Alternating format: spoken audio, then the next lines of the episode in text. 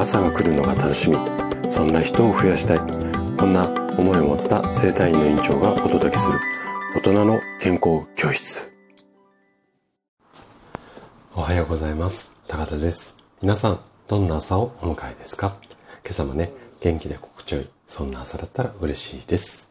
さて今日は8のつく日で健康ハッピーデーです。いつものスタイフのリスナーさんだけではなくて、アーバ生態院の声のニュースレターとしてもお届けをしていきます。で、今日はね、自律神経と肩こりの関係について。で、タイトルとしてはね、自律神経が乱れるとなんで肩こりになっちゃうよ？こんなテーマでお話をしていきます。で、肩こりのね、原因の一つに自律神経の乱れっていうのがあります。あの、原因はこれ一つではないんですが、意外とね、見落としがち。肩こりっていうとどうしても筋肉がとか姿勢がっていうことが言われることが多いんですけれども、このね、自律神経の乱れで肩こりになっちゃうっていうケースも非常に多いです。で、今の、まあ、日本人というか、今の社会人は、本当にね、ストレスとか不規則な生活の中で、誰でもね、簡単に自律神経が乱れてしまう。これが現状なんですよね。で、自律神経のバランスが崩れてると、今回の肩こりだけではなくて、いろんな不調が現れてしまいます。でも、安心してください。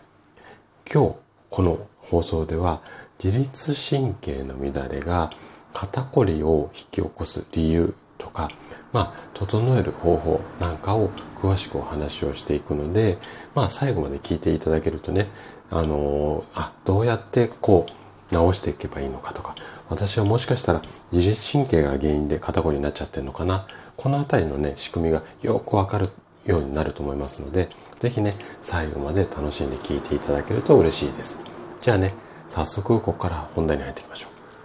う。じゃあまずね、そもそも自律神経って何？こんなところから話をしていきたいんですが、まあね、簡単に言ってしまうと、自律神経っていうのは、体のバランスを調整してくれる大切な、まあ、神経なんですね。で、この自律神経が乱れると、その肩こりだけではなくて、腰痛だったり頭痛だったり、まあその他の不調もいろいろあるんですが、あとは慢性的にずっと疲れていたりとか、不安になったり、鬱になったり、みたいな症状っていうか、病気になりやすくなります。で、乱れてしまった自律神経を整える方法としては、例えば深呼吸をしてリラックスをしたりとか、軽い運動をしましょうとか、うん良質な睡眠、要はぐっすり心地よく眠って、まあ元気になりましょう。みたいなことが考えられるんですが、あのー、どれが一番いいかっていうのは人それぞれ違うので、まずあなたはどの、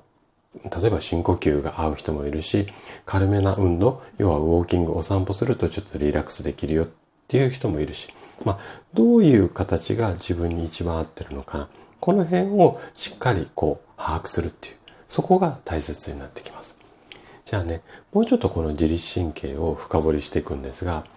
自律神経っていうのは、さっきね、いろんな体のいろんなところを調整しますよっていう話をしたんですけども、じゃあ実際どんなものを調整するのかっていうと、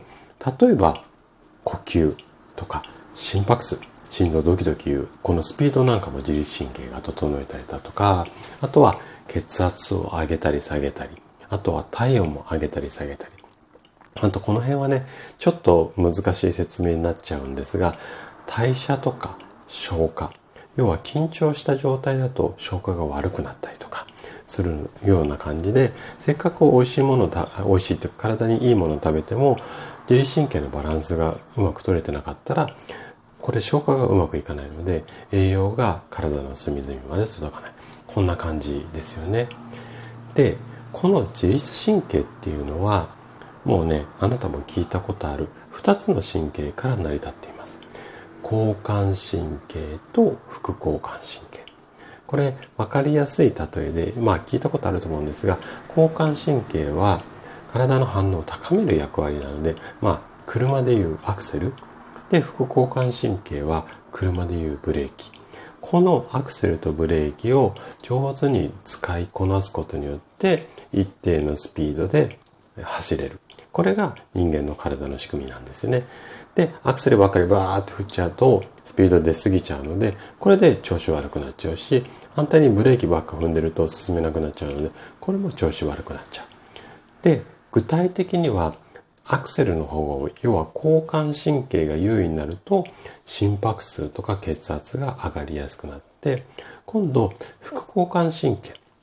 これね、ブレーキの方が優位になりすぎちゃうと、消化不良とか便秘が起こりやすくなったりします。じゃあ、今日のテーマの自律神経と肩こりっていうところに行きたいと思うんですが、あるね、大学の研究機関のデータなんですが、副交感神経を刺激をすると肩こりが緩和された。こんな報告例が数多く上がっています。で、長時間ね、デスクワークとかスマホを使った作業によって首や肩の筋肉が緊張して肩こりが生じることがあります。で、このあたりはね、あなたもご存知な通りなんですが、こういう凝り固まった状態、筋肉が凝り固まった状態っていうのは、自律神経の流れを悪くしてしまうので、このせっかくマッサージで仮に緩めたとしても、こういったグッて緊張するようなことが多いような日常生活を送ってると、どうしてもね、すぐ肩こりが再発してしまう。こういうような自律神経と肩こりの、まあ、原因っていうのかな。バランス、うん、があります。じゃあ、肩こり以外でどんな不調が、自律神経のバランスが崩れた時どんな不調が来るかっていうと、例えば頭痛、あとはね、胃腸の不調、下痢とか便秘、あと不眠とかイライラ、めまい耳耳鳴り動悸みたいな感じですよね。で、これは交感神経が優位だとこういう不調になりやすいです。で、ここら辺はね、皆さん、大体イメージ湧きやすいところだと思うんですが、反対に副交感神経、これ副交感神経を優位にするのが生体とかが得意ですよなんていう記事も見たことあると思うんですが、これね、副交感神経が優位になりすぎて、交感神経が全然働く、働かなくなってしまうと、これはね、これで不調になってしまうんですよ。で、具体的にどんな不調が出るかっていうと、例えば、疲れやすさだとか、だるさ、あとは食欲不振、低血圧、あとこれね、ご相談結構多いんですが、冷え性。このあたりもね、あの、要は冷え性なんかも血の流れのバランスが悪くなってしまうので、これで冷え性になってしまうっていう、まあこんな原因があって、なので、この交感神経と副交感神経のバランスが、やっぱりね、すごく大切になるんですね。じゃあ、この自律神経どうやって整えるのかっていうと、えっ、ー、とね、4つぐらい、まあ代表的なものあるので紹介しますね。まず一つはリラックス法って言われる方法なんですが、いわゆるストレスを軽減させるために深呼吸をしたりだとか、瞑想とかヨガをやって心と体をリラックスさせる。こんな方法があったりとか、あとは運動ですね。で、運動も有酸素運動。短距離をバーって走ったりとか、筋トレではなくて、例えばストレッチだとか、ウォーキング。このあたりで、要は、あのー、交感神経と副交感神経のバランスをとっていく。こんなことが大切だったりだとか、あとは、睡眠の質を改善しましょうね。っていうことですね。で、まあ、大体ね、自律神経のバランスが乱れてる方って、上手に寝れてない、もしくは睡眠時間が短いっていうことが多いので、できたら日付が変わる前までにベッドに入ってあげて、大体ね、10時もしくは11時から夜中の1時2時ぐらいまでここに深い眠りが入ってくると自律神経のとあのバランスが整いやすくなりますので、できれば12時前にはベッドに入って、コテってしっかり寝てあげる。ここが大切になってきます。で、あともう一つね、食生活を見直しましょうよっていうところです。ここはね、意外とね、イメージ湧く方多くないと思うんですが、食事もしくは栄養バランスと自律神経って結構あの影響あります。で、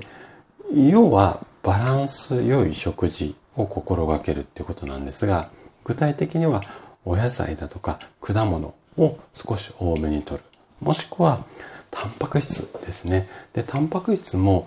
あの植物性のタンパク質、大豆が中心となるようなタンパク質を、うん、積極的に摂るようにすると自律神経の働きが回復しますので、このあたりね、ぜひ、あの取り組みやすいものからチャレンジしていただけると嬉しいです。はい。ということで、今日も最後まで聞いていただきありがとうございました。番組の感想などで、ね、お気軽にコメントいただけると嬉しいです。それでは明日の朝7時にまたお会いしましょう。今日も素敵な一日をお過ごしください。